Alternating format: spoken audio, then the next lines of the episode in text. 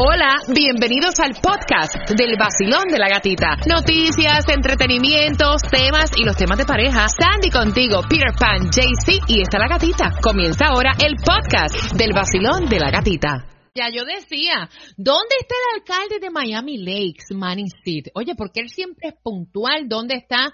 Antes que le digan que yo lo estaba pelando al aire, yo se lo digo, ¿no? Buenos días, alcalde, bienvenido al vacilón de la gatita, ¿cómo está?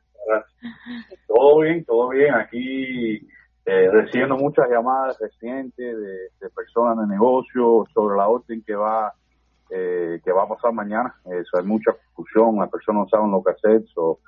imagínate, estamos estamos lidiando con esto en este momento. Alcalde, no, y yo lo entiendo. Nosotros hemos recibido una cantidad de preguntas a través de las redes sociales que ustedes no tienen idea. Eh, y una de ellas es que hay muchísima confusión, porque a partir de mañana entran en vigor ciertas restricciones que fueron firmadas eh, por el alcalde del condado de Miami-Dade.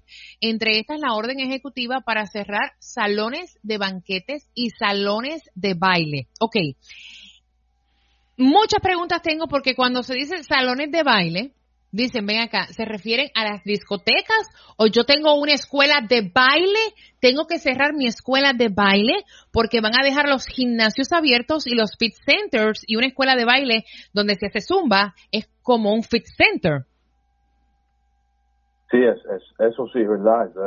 otro ejemplo. Hay una escuela de baile aquí en, en la ciudad que tiene summer camp ellos están categorizados como un summer camp por ahora. No, imagínate, hay, hay mucha confusión. Yo creo que hoy vamos a estar hablando con, con los abogados del condado para estar bien claro, porque hay muchas personas que no, no saben. Eh, imagínate los fitness centers y esto. Yo sé que las, nuevas regulaciones cambiaron otra vez ayer, que tienen que ponerse, si va a hacer va a un gimnasio, va a un lugar de esto, tiene que tener la máscara puesta el tiempo entero hasta cuando están haciendo el, el ejercicio y todo eso imagínate, está, eh, eh, eh, muchas personas están confundidas porque cambian las regulaciones todos los días. Alcalde, usted me disculpa lo que le voy a decir. Confundidos y molestos, porque definitivamente, o sea, esto es como que un cambia y cambia. Sabemos que había que tomar acción.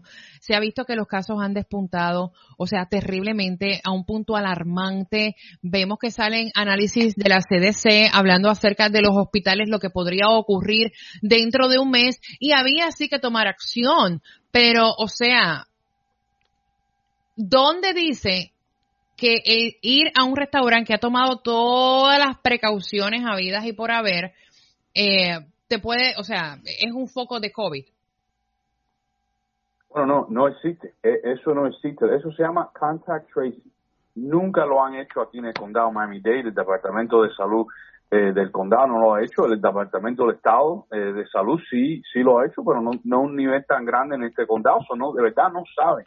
Pero lo que está pasando es que el, el alcalde Jiménez está recibiendo información, y, su, sugerencias de personas que en realidad no eh, están tratando lo mejor, pero no nadie sabe, nadie, porque eso se llama un novel coronavirus. Este es un virus que nadie nunca ha visto. la información cambia todos los días. Yo me acuerdo al principio cuando decían que las personas que no tienen síntomas, que ellos pueden infectar a miles de personas, cientos de personas. No sé, la, la Organización de Salud del Mundo eh, salió hace una semana y dijo, bueno, eso no es verdad, parece que eso es bien raro. la información, porque es algo nuevo, va a cambiar todos los días y eso es lo que le está lo que está pasando um, ahora mismo pero está teniendo un, un impacto tan grande en la economía, con las personas, con la salud mental, porque hay, hay una crisis de salud mental que no se está hablando eh, en este momento. Las personas están tan impactadas por la pandemia que, es increíble. Alcalde, y entonces, o sea, pero ¿por qué esta decisión no se tomó desde antes? Porque entonces correr para reabrir si no estábamos listos para reabrir?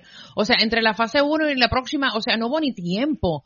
Eh, siempre se supo que no era momento para reabrir cierto tipo de negocios.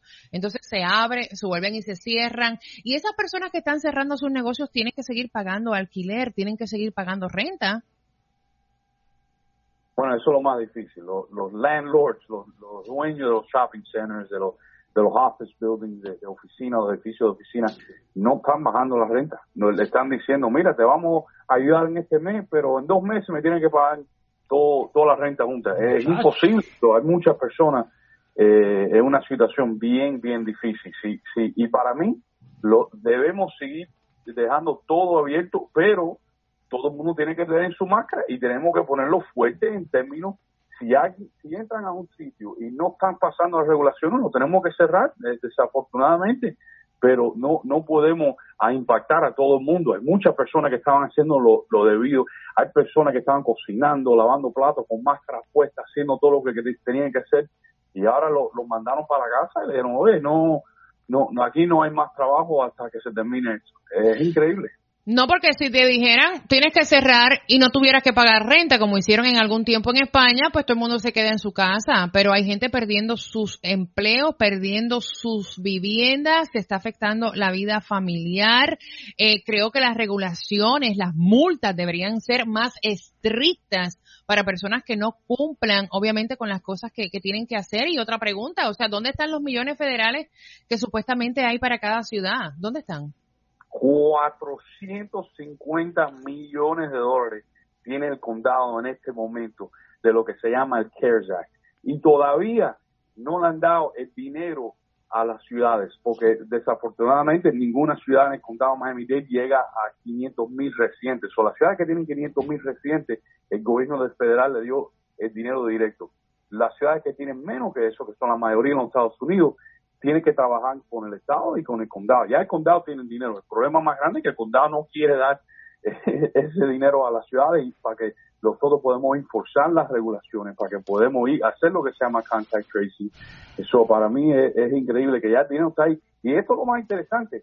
Parece que ese dinero se tiene que utilizar eh, desde ahora hasta diciembre 31. No tenemos mucho tiempo para estar seguros que usamos dinero para seguir eh, trabajando con este problema del coronavirus. Alcalde, yo no sé, o sea, ¿a, qué hora ustedes tienen reunión? Porque me imagino que, que, hay una reunión donde van a aclarar también estas restricciones a diferentes negocios. Hay muchísima confusión, vuelvo y repito. Nosotros mismos que somos los medios estamos confundidos.